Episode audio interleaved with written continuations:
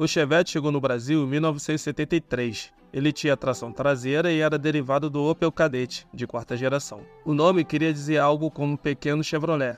Tiveram as seguintes versões do Chevette: Luxo, de 1973 a 1977, Especial, de 1975 a 1980, GP, de 1976 a 1978, SL, de 1976 a 1990, GP2 de 1987, SR de 1981 a 1982, SE em 1987, SLE de 1988 a 1990, DL de 1991 a 1993, Júnior em 1992 e AL em 1993. Além das variações quatro portas, picape com nome Chevy 500 e a perua de nome Marajó, no início dos anos 90, o Chevette não era mais páreo para os modelos mais modernos, que estavam surgindo como o Uno.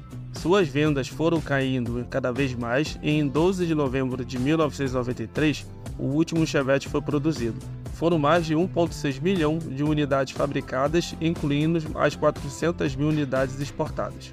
Veja também a história do Chevrolet Cadete. Acesse nosso perfil e você vai saber mais sobre esse ícone da Chevrolet. Até mais!